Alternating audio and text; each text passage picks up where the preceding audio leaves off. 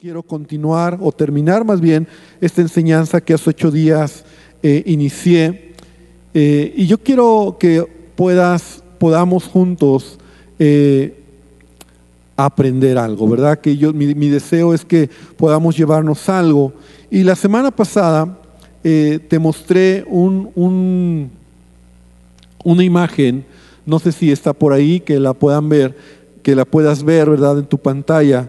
y, el tema es detente, ¿verdad? Este acrónimo, ¿verdad? Acrónimo o, acróstico eh, es sinónimo, nada más que la diferencia es que un acróstico es algo que tú haces de manera informal o lo llegas a hacer eh, usando tu nombre, usando ciertas palabras, pero un acrónimo es cuando ya eso se convierte en una frase que es conocida. Por ejemplo, para entenderlo en, en español, ¿verdad? en mexicano, Pemex.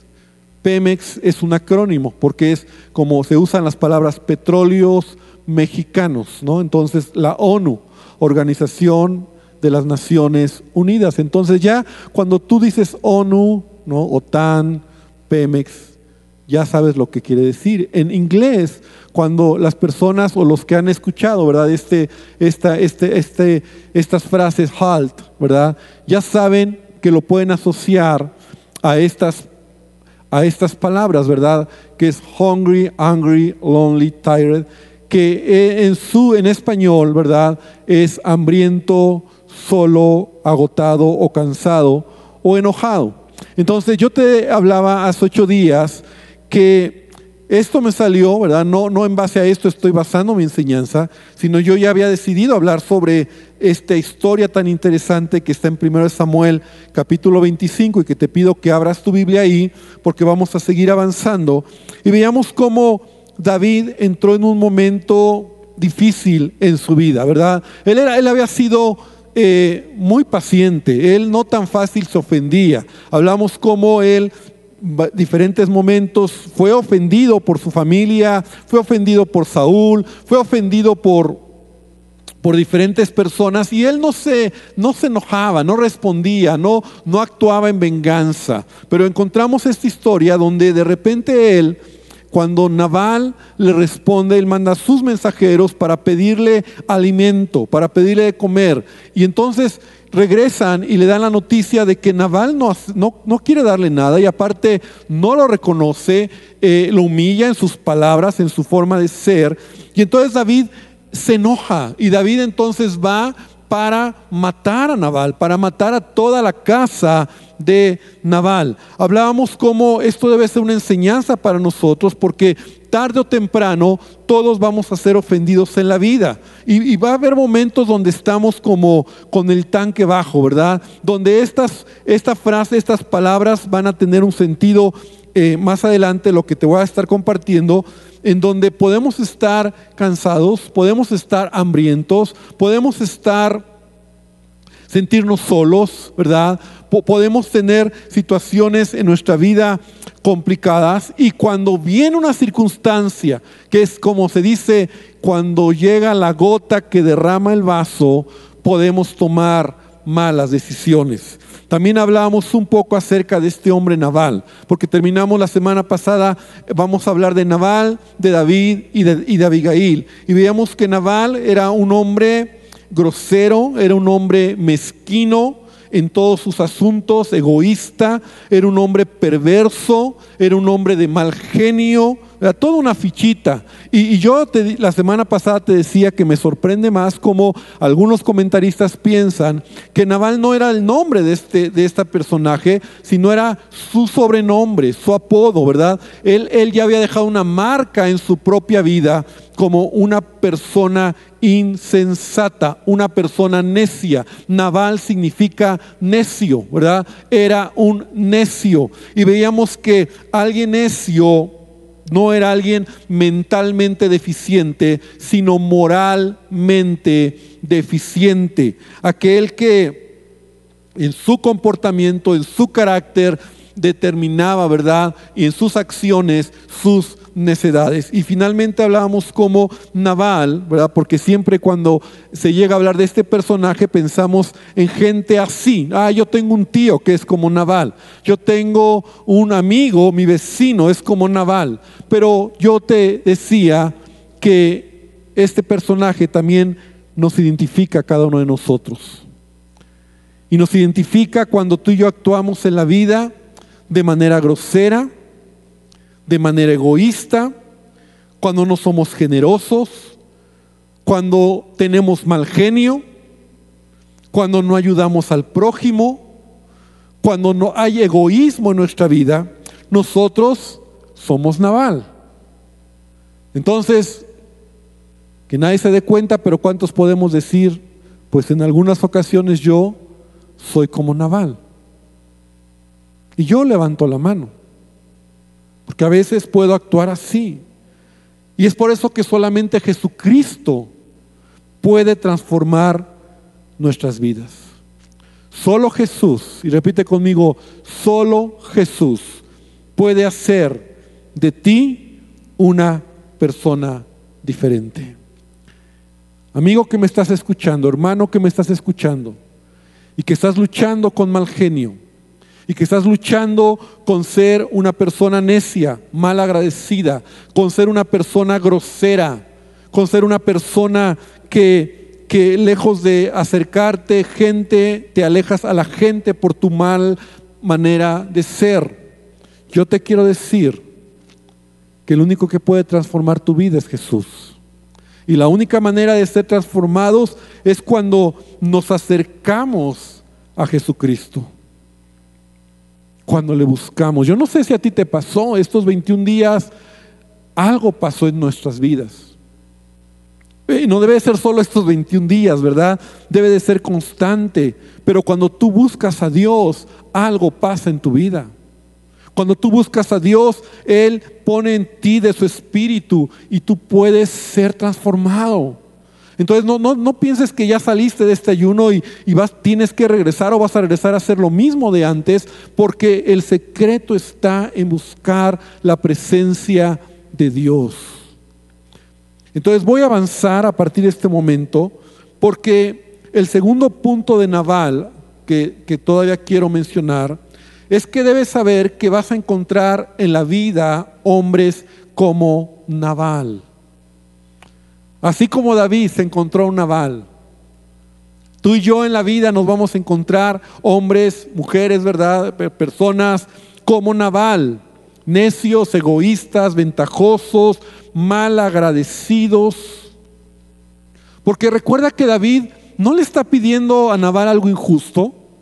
David cuando se acerca a, Nabal, él está pidiendo alimento y no es injusto porque mira, David, de hecho lo dice un siervo de, de, Nabal, ¿verdad? David en ese tiempo, recuerda el contexto, él estaba huyendo de Saúl, él se escondía en diferentes lugares, ahora tenía un grupo de personas, era grande el, el número de sus valientes y, y digamos su gente que lo seguía.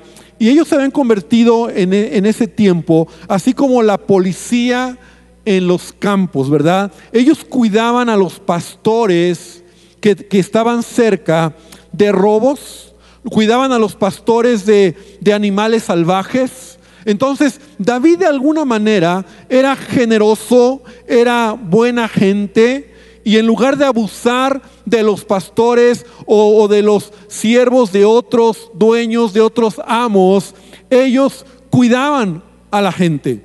Y eso es lo que David hacía. Por eso uno de los siervos de, de Nabal le dice a Abigail, David ha sido una buena persona con nosotros. Porque ellos, dice, él ha sido muro para nosotros, porque ellos cuidaban a los pastores. Entonces, a cambio, como en agradecimiento, ¿verdad? Gracias porque estás cuidando mis ovejas, mis pastores. Gracias porque he visto disminuido los robos o que los animales salvajes eh, coman las ovejas. David está pidiendo comida. Y, y es otro punto importante también entender en esta historia que la Biblia nos dice que Naval estaba esquilando a sus ovejas. Esto es muy relevante. David Naval estaba esquilando o para nosotros un sinónimo es trasquilando, trasquilando a las ovejas, quitándoles eh, la lana. Y este momento de trasquilar a las ovejas para los, para los ganaderos era un día de fiesta, así como para los agricultores era la cosecha, para los, para los ganaderos era el tiempo de esquilar las ovejas.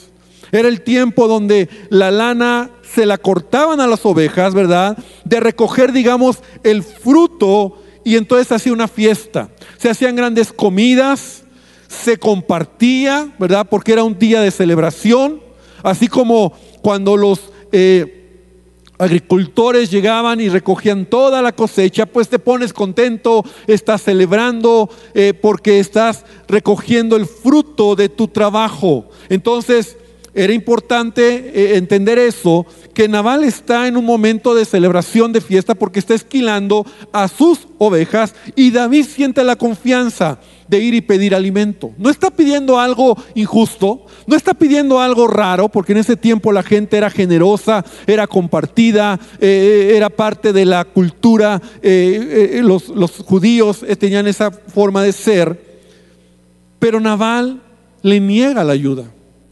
Naval le dice no.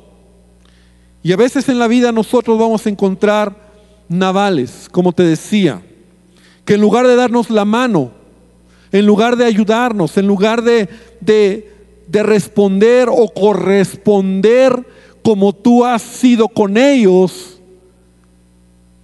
esas personas te van a, van a detener la mano y te van a pagar mal a cambio del bien. Por ejemplo, ¿cuántos a lo mejor en algún momento de su vida merecían una promoción en su trabajo? Ya era tuya y no te la dieron porque te encontraste con un naval. Con alguien que en lugar de llevarte a esa posición que ya era tuya y la merecías por el esfuerzo y el trabajo, te detuvieron. O a lo mejor en ese negocio, ¿verdad? Que ya era tuyo, ese negocio que ya nada más faltaba cerrar, te lo arrebataron de manera injusta. Hubo tranza o a lo mejor hubo algo y no obtuviste ese negocio, esa oportunidad que te tocaba. O simplemente, hermano, tu vecino o tu jefe de trabajo es grosero y es prepotente. Y lejos de que Él te agradezca tu trabajo, tu esfuerzo, tu dedicación, lo que has hecho por Él, a cambio te paga con mal. Y cada día en la vida vamos a enfrentar navales. Y eso debes de saberlo, hermano. Siempre van a estar ahí. Navales que nos van a, a hacer sentir enojados, mal, frustrados, porque no gusta a nadie cuando tú dices, al menos es justo, al menos yo ayudé, al menos yo le di, al menos yo estuve ahí y ahora cambio te, te paga con mal. Pero sabes, te voy a decir algo, Dios va a usar eso para tratar con nuestra vida, como lo está haciendo con David.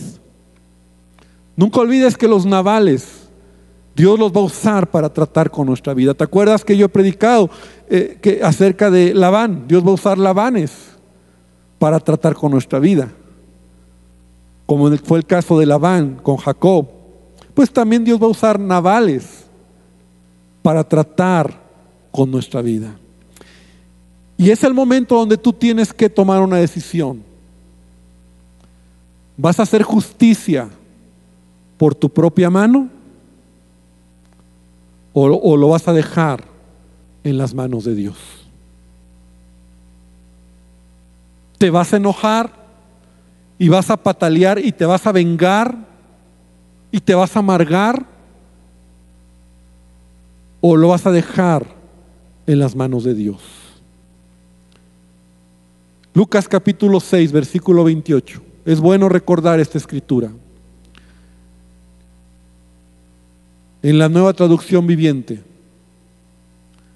dice, bendigan a quienes los maldicen Oren por aquellos que los lastiman. Si alguien te da una bofetada en una mejilla, ofrécele también la otra mejilla. Si alguien te exige el abrigo, ofrécele también la camisa. Dale a cualquiera que te pida. Y cuando te quiten las cosas, no trates de recuperarlas. Traten a los demás como les gustaría que ellos los trataran a ustedes. Esta versión está más fuerte. Esta versión está más directa. Pero son palabras de Jesús. Y son palabras de Jesús para ti, hermano, que me estás escuchando. Para mí. Labanes va a haber muchos. Navales, perdón. Navales va a haber muchos. Se parece, ¿verdad? Labán y Naval. Navales va a haber muchos. Pero yo debo de ser como Jesús. Amén. Ahora brevemente vamos a hablar de David. Porque la respuesta de David ya vimos que fue una respuesta emocional. Emocional. ¿Te acuerdas que yo he hablado, yo, te, yo he enseñado que nunca decidas cuando tus emociones están a flor de piel?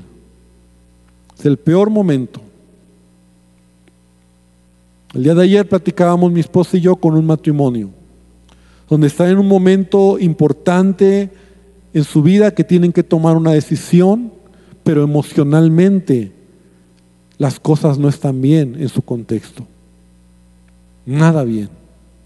Entonces yo les decía, no, no tomen decisiones ahorita. Es el peor momento para tomar una decisión, porque la decisión que tomen va a ser una mala decisión. Entonces, acuérdate eso. Cuando estás enojado, cuando estás emocionado, cuando estás triste, incluso he dicho, cuando estás enamorado, no tomes decisiones. Por favor. es el peor momento para tomar decisiones. No está mal estar enamorado, pero tienes que entender eh, eh, el amor correcto en el orden de Dios, no en ese amor, en esa pasión ¿Cuántos se fueron con la persona que amaban? Y dejaron casa y se fueron porque estaban enamorados. Y platícame cómo te fue. Platícame cómo tu vida ahora es. Entonces, tomar decisiones cuando tus emociones están a flor de piel es la peor, el peor momento para hacerlo. Por eso hoy estamos aprendiendo algo. Detente detente, haz alto. Cuando te sientas, ahora vamos a hablar, ¿verdad? Hambriento, cansado, solo o enojado. Cuando identifiques eso en tu vida, detente. Ahora, en David, me encanta porque en David yo puedo ver en esta historia que eso lo está viviendo. Lo primero, lo primero es, David tiene hambre. O sea, por eso está pidiendo comida. David y su gente tienen hambre. Ahora, yo no sé, y aquí te voy a abrir mi corazón, pero si me quieres ver a mí mal, y mi esposa hermosa lo sabe, veme mal cuando tengo hambre. Cuando ya llega un momento donde tengo hambre, no hay comida o no, es, no, no hemos comido, me empiezo a poner mal, algo pasa en mí. Y, lo he controlado. Y, yo, yo sé que, que, a veces, y mi esposa hermosa lo sabe, ella sabe que, que, a veces cuando ya está eso, ya ni dice nada y ya solo me da de comer y dice, a ver, ya para que, para que ya no digas nada, ¿verdad? Para que ya se te pase ese humor, pero algo pasa. Y yo no sé cuántos en esa condición, ¿verdad? Cuando tienes hambre, te, te pones mal. A lo mejor la vida era así como tu servilleta, ¿verdad? O sea, él tenía hambre y, tiene hambre y ya está esperando el cabrito, eh, la comida, los taquitos de pastor, ¿verdad? El pozole que le manden y no le llega nada. Está tocado que está esperando la pizza, la comida y no te llega, no te llega la comida y te pones de malas. O sea, Todos tenemos esas historias, ¿no? Donde estamos esperando comida y no llega y, y, al final estás bien enojado, cancelas, les llamas y ya no sabes qué hacer porque no tienes comida y quieres comer. Así está David. Lo primero es tiene hambre. Segundo detalle que veo en David, él está cansado también. ¿Por qué está cansado? Está cansado de estar escondiéndose en el desierto. Está cansado de Saúl. Está cansado de ir de un lado a otro. Está cansado del contexto, del momento que está viviendo. ¿No era padre lo que David estaba viviendo? O sea, estar huyendo, estar escondido, no tener, pudiendo vivir en casa en, en Israel o en su región, pues donde él vivía, con su, con su familia, tranquilo, él tiene que estar huyendo. Entonces él está cansado. Y cuando a veces estamos cansados de la vida, de, cosas, estamos cansados de situaciones, ¿has oído esa? Estoy cansado. O sea, no te hablo de un cansancio de hacer ejercicio, estás cansado de algo que no, no hay salida, que ya tocaste puertas, que ya buscaste, que ya, eh, y no lo ves claro, estás cansado. Y eso puede ser un detonante para enojarte, para frustrarte, para, para, para responder. David estaba cansado. También David se sentía solo. Mira, esto es muy interesante capítulo 25 de Primero de Samuel, que es la historia, el primer versículo a lo mejor lo pasamos por alto. Pero dice la Biblia, murió Samuel y todo Israel se reunió para su funeral. O sea, David se siente solo ¿por qué? porque tenía poco que había muerto su mentor que había muerto eh, su líder. Y eso está muy grueso. Está muy fuerte. Porque, mira, Samuel fue el que ungió a David. Y, y, aunque David está haciendo sus cosas, yo estoy seguro que había una relación entre David y Samuel, o Samuel y David. Porque Samuel amaba a David. Porque Samuel sabía quién era David y, tal vez en sus consejos lo ayudó para que huyera del loco Saúl. Pero de repente muere Samuel. ¿Sabes lo que es esa sensación de perder a un mentor? Cuando has perdido a tus padres. A lo mejor no vives con ellos, tú ya estás adulto, ya tú ya has hecho tu vida, pero esa sensación de saber que ellos están ahí, es algo que bendice tu vida. Y saber que ya no están, te sientes solo. Y yo no sé cuántos a lo mejor en este tiempo, ¿verdad? Están en esa situación. Es una situación espiritual, una situación mental cuando te sientes solo. Y cuidado, porque te acuerdas la escritura donde dice, ay del solo. No, no solo aquí lo menciono en que estés con alguien, sino cuando en tu corazón hay soledad. Cuando en tu corazón te sientes solo aunque haya gente. Cuidado. David tenía que superar esto porque era parte de, era parte de su madurez, porque así es la vida. Yo, yo tengo a mis padres y yo bendigo al Señor por sus vidas. Yo tengo a nuestros pastores y, tengo amigos o otros mentores, consejeros, pero va a pasar un día que a lo mejor ya no van a estar y, y te vas a sentir a rato solo. Eso está muy fuerte. Entonces, pero quiero terminar aquí, no quiero quedarte con la idea triste, sino cuando tú te sientes solo, el que puede llenar esos vacíos es Jesucristo. El que puede llenar esos vacíos es Dios. Y David tenía que procesar este asunto. Entonces imagínate a David, ahora está huyendo de Saúl, ya no está su líder, ya no está su mentor. Ahora él dice, ¿qué va a pasar? ¿Quién me va a respaldar? ¿Quién me va a ayudar? Él no sabía lo que venía por delante. Y Dios tiene todo en control porque tú puedes leer esta historia tan apasionante de la vida de David, como al final Dios lo lleva a ser el rey en Israel porque Dios tiene el control de todo. Amén. Porque a pesar de que a veces tú creas que todo se terminó, Dios todavía tiene un propósito en tu vida y Dios todavía está trabajando, aunque a veces sientas que no está sucediendo. Amén. Entonces David se siente solo también. Y número cuatro, le enojó la respuesta. O sea, le, molestó la respuesta injusta, egoísta, llena de sarcasmo, ¿no? Cuando dice Naval, ¿quién es David? Muchos siervos hoy huyen de sus señores. ¿He de tomar mi comida y darla a hombres que no sé de dónde son? Esa respuesta tan sarcástica, tan egoísta, es lo que a David le molesta. Entonces, David está hambriento, David está cansado, David se siente solo, David está enojado y entonces los cuatro puntos que necesita para que haya una revolución en el corazón de David.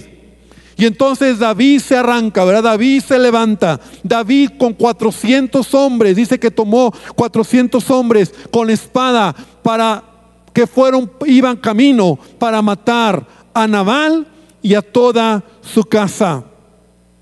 Esto es muy interesante, porque sabes, nosotros debemos de entender que aunque a veces en nuestra vida las cosas se junten, ¿verdad? Está la cosa difícil para reaccionar mal, debemos tener cuidado. Porque cuando hacemos las cosas o respondemos de manera emocional, podemos echar a perder nuestro propósito. Y lo voy a repetir, amado hermano, cuando nosotros respondemos de manera emocional en la vida, podemos echar a perder nuestro propósito. David estuvo a punto de perder su reputación, su conciencia, lo que él era, ¿verdad? Y Abigail se lo dice. En el versículo 30 Abigail le dice, cuando el Señor haya hecho todo lo que prometió y te haya hecho líder en Israel, que esta no sea una sombra en tu historia y entonces tu conciencia no tendrá que llevar la pesada carga de, de derramamiento de sangre y venganza innecesarios. Qué grueso, qué tremendo lo que Abigail le está diciendo a David. David no lo había visto. Porque cuando tú respondes emocionalmente, tus emociones te, vale, te llevan a, a decir, me vale, me vale, me vale, me vale.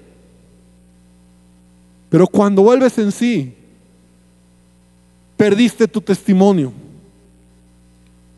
A lo mejor perdiste tu propósito. Perdiste tu llamado. Perdiste la confianza. Perdiste muchas cosas que, que habías ganado por una simple respuesta emocional. Por eso tienes que aprender a detenerte por eso detente alto cuando las cosas no van bien en tu vida. La Biblia dice, Proverbios 20, 22, no digas, me voy a vengar de este mal. Espera que el Señor se ocupe de este asunto.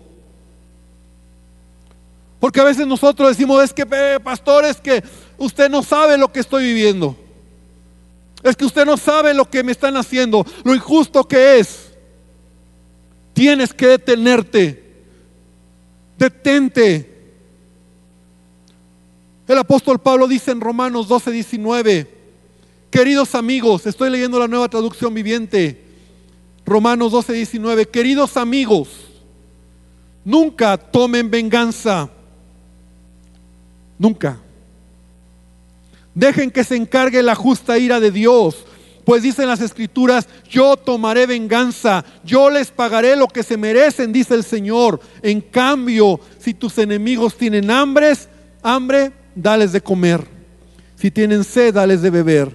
Y al hacer eso amontonarás carbones encendidos de vergüenza sobre su cabeza. Y no dejen que el mal los venza, más bien venzan el mal haciendo el bien. Tú y yo tenemos que cuidar nuestras reacciones.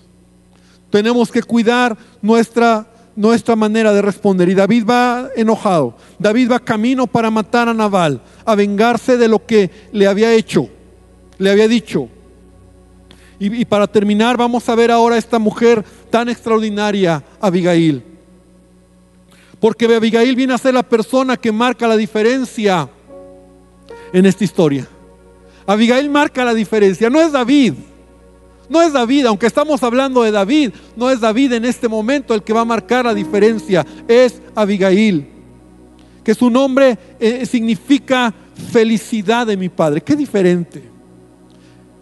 Felicidad de mi padre, eso significa Abigail. Se describe como una mujer sensata, inteligente, de buen entendimiento y muy hermosa. Ve, wow, ve las características de esta mujer sensata, inteligente, de buen entendimiento y muy hermosa.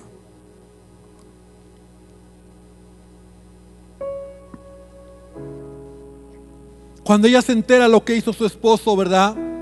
Cuando uno de los siervos de David, de, de Naval, llega y le dice que lo que pasa y que David viene camino para vengarse inmediatamente ella reacciona para, para, hacer algo, para, para salvar a su familia, para salvar a los suyos.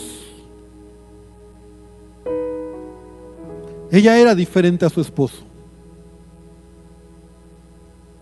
A pesar de vivir con un hombre grosero, egoísta, áspero, ella no está amargada. Ella no está frustrada. Ahora, muchos han dicho, ¿por qué entonces se había casado con ese hombre? Bueno, en ese tiempo en Israel, muchos de los matrimonios eran arreglados, muchos de los matrimonios eran decididos por los padres, y tal vez esa es la razón por la cual Abigail estaba casada con Nabal. Pero esto es muy interesante, porque a pesar de que Abigail está viviendo con un hombre amargado, duro, eh, grosero. Ella es una mujer que irradia sabiduría y sensatez. ¿Y sabes de qué me habla esto, amado hermano? Me habla de cómo sí se puede ser diferente en medio de un ambiente distinto o en medio de un ambiente en el que estás y ser distinto a todos los demás. Esto me habla de que sí tú puedes ser diferente. Porque yo conozco a, creyentes, ¿verdad? Ay, pastores, que si usted conociera a mi papá, es que mi esposo, es que ah, le echamos la culpa al otro y por eso yo no puedo ser diferente. No, no, no, no, no, no. Abigail lo fue. Abigail, a pesar de que vivía en un hogar complicado. Yo creo que ella era una mujer que sufría. Imagínate estar casada con un hombre así. Ella no se amargó. Ella no, no, no, es, no se hace al molde de él. Por el contrario, ella pudo haber dicho, pues qué bueno, yo me escapo y me vamos. Así como tomó camino para encontrarse con David, a lo mejor hubiera tomado camino en sentido contrario para huir y que maten. A, era el momento para que mataran al esposo y a todos sus amigos y la gente que era como él. Pero sabes, sí se puede ser diferente. Vivimos en un mundo y vivimos en una sociedad y a lo mejor tú que me estás escuchando vives en una familia. A lo mejor tu esposa o esposo o hijo o padre. Hay gente en tu casa que no tienen temor de Dios. Pero no por eso tú tienes derecho a amargarte, a ser como ellos o a responder igual. Porque cuando Jesús viene a ser el centro de tu vida, tú puedes actuar diferente. El apóstol Pablo lo dice, Filipenses 2.14. Hoy estoy leyendo la traducción viviente. Pero mira lo que dice, hagan todo sin quejarse y sin discutir. Para que nadie pueda criticarlos. Lleven una vida limpia e inocente como corresponde a hijos de Dios y brillen como luces radiantes en un mundo lleno de gente perversa y corrupta. Me encanta esta escritura. O sea, sí se puede. Vivimos en un mundo corrupto, vivimos en medio de gente perversa, vivimos eh, con gente injusta, con avales, pues. Pero Dios me enseña que yo puedo ser, puedo alumbrar. Esta semana en nuestro devocional se nos enseñó, estuvimos estudiando sobre somos la sal. Y la sal da sabor, la sal preserva, la sal da sazón. Eso eres tú y eso soy yo. Primera de Pedro 2.12, una más fuertecita. Procuren llevar una vida ejemplar entre sus vecinos no creyentes. Uy, pastor, creo que sabe más algo de mí. Pues sí, Dios sabe. Y esta palabra es para ti, para mí. Procuren llevar una vida ejemplar entre sus vecinos creyentes. Por más que ellos los acusen de actuar mal, verán que ustedes tienen una conducta honorable y le darán honra a Dios cuando Él juzgue. Y le darán honra a Dios cuando Él juzgue al mundo. Ay, pastor, es que si usted conociera a mis vecinos y por eso eres igual que ellos, y por eso les avientas la basura como ellos te la avientan a ti. Y por eso te enojas y les los ves feo como ellos te ven feo. Y esto lo estoy hablando por mí también. Es que usted no conoce a mi esposo, pastor, y por eso te amargas y por eso estás enojada y por eso haces conflicto en la casa cuando el apóstol nos enseña que nosotros podemos marcar una diferencia en el hogar. Y esa era Abigail. Esa era esta mujer que a pesar de tener un marido nefasto, necio, ella es una mujer sabia, inteligente, amable, que responde con sabiduría. Y Abigail dice la palabra que le salió al encuentro a David, ¿verdad? Dice que entonces tomó alimento, le dijo a sus siervos, tomen alimento, una buena porción de comida, porque sabía que eso iba a calmar a David, comida. Viendo ahí unos ricos carneros y, panes y miel y todo lo que pone ahí, ¿verdad? no tenemos ya el tiempo, lee la historia o ya la leíste. Y, le sale al encuentro, lo intercepta cuando David vaya cerca de llegar a la casa de Nabal y le dice, permite que tu sierva hable a tus oídos. Esto, y escucha las palabras de tu sierva. Y esto, en este momento, Abigail se convierte en esa voz de Dios para David, pero también se convierte en esa voz del Espíritu Santo que muchas veces nos habla antes de pecar. O sea, esa voz que te dice, a ver, cálmate.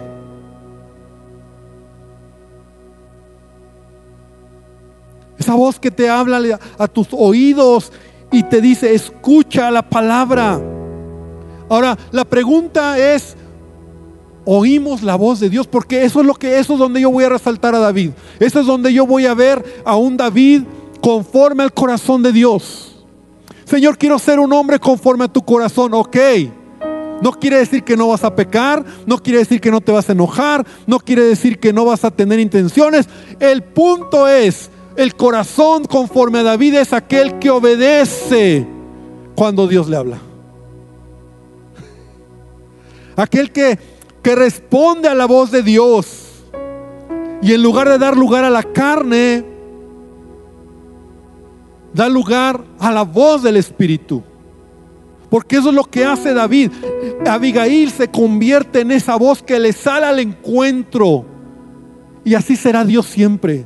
Cuando tú estás a punto de pecar, cuando estás a punto de cometer una tontería, cuando ya las cosas van, el Espíritu Santo, gloria a Dios por eso, hermano. Eso es glorioso, porque el Espíritu Santo te sale al encuentro y te habla al oído, no a este oído, te habla al corazón. Y te hace decir, te habla y te cálmate, no lo hagas, espere. Entonces, ¿cómo, ¿cómo respondo? A mí me vale gorro, muchos dicen, ¿no? A mí me vale, aunque Dios, a mí me vale. Pero David, mira, mira, está aquí en el enojo. Y cuando oye a David, ¡pum! Y David le responde a Abigail, ¿verdad? Ya el tiempo nos ha ganado. Pero David le responde a Abigail, bendita tú, ¿verdad? Bendito sea Jehová que te envió para que me encontraras. Bendito sea tu razonamiento y bendita tú que me has estorbado de ir a derramar sangre. ¿Por qué David tenía el corazón de Dios o conforme al corazón de Dios? Por estos detalles. Porque David era un hombre que amaba a Dios. No se fue, no, no, no. Oh, se enojado otro hombre, a ella misma se la... Y sigue avanzando. Eso se arriesgó a Abigail que va tan enojado con sus valientes David que, que igual la, la mata. Pero David se detuvo. Por eso, hermano, cuando, cuando te tengas hambre, cuando te sientas solo, cuando te sientas cansado, cuando estés enojado, tienes que aprender a hacer un alto. Detente. Porque es lo que hizo David. Es lo que hizo David cuando escuchó lo que Abigail le dijo. En ese momento David reaccionó y se detuvo. Hermano, Abigail también simboliza en esta historia, ¿verdad? Y eso me lo compartía Orlando y, me gustó también, porque también simboliza la iglesia en este momento que vive en un ambiente tóxico como era la casa de Naval. Tú y yo vivimos en este mundo, como en la casa de Naval, en un ambiente tóxico. Pero ella fue diferente. Y cuando ella se acerca a David, en ese momento hay una, una simbología interesante donde David también simboliza a Cristo en donde David se enamora de esta mujer por su corazón sencillo, sensible y humilde. Abigail representa también la iglesia, la iglesia que está siendo diferente en este mundo y que se humilla delante de su Señor. Y eso enamora el corazón de David. Porque la Biblia dice que al final después de unos días, tengo que dejar aquí, Dios toma, Dios actúa y muere Naval. Y cuando David se entera que Naval ha muerto, toma a Abigail por esposa. Y ese es el símbolo entre Cristo y la iglesia. Una iglesia que es santa, una iglesia que es pura, una iglesia que, que camina diferente en medio de un ambiente como el de Naval. Entonces este día, yo quiero que por último me pongan otra vez esta imagen, para que por favor nunca la olvides. Detente, detente cuando estas situaciones en tu vida están a flor de piel, cuando tienes hambre, cuando te sientes solo, agotado, enojado. Alto, alto, halt, alto. La historia hoy que leímos, que estudiamos, termina bien. Bien para David. hasta se llevó premio, ¿verdad? Se casó con una mujer hermosa que dice también que era muy hermosa Abigail. Hermano, yo quiero que hoy oremos. Yo quiero que hoy podamos poner delante del Señor nuestra vida. Yo quiero invitarte a que cierres tus ojos. Señor, hoy te pido que tú hables a nuestro corazón. Que esta historia nos enseñe y nos siga enseñando porque hay tanto, tanto, tanto, tanto que podríamos seguir hablando, extrayendo de esta apasionante historia. Pero que Dios hoy podamos quedarnos con lo que hemos aprendido. Queremos ser como Abigail. Queremos ser Dios como Abigail. Queremos ser como David, con un corazón sensible, sencillo, y quita de nosotros ese naval, esas obras de la carne. Y ayúdanos a detenernos cuando vamos a regarla, cuando vamos a echarla a perder, cuando vamos a hablar tonterías, cuando vamos a destruir con nuestras palabras o con nuestras acciones, porque las cosas no están favorables en ese momento que nos quedemos callados y que tu Espíritu Santo siga hablando a nuestro corazón, siga hablando al oído. Y gracias porque no te cansas. Gracias Señor. Bendícenos en el nombre de Jesús. Te damos gracias. Amén y amén.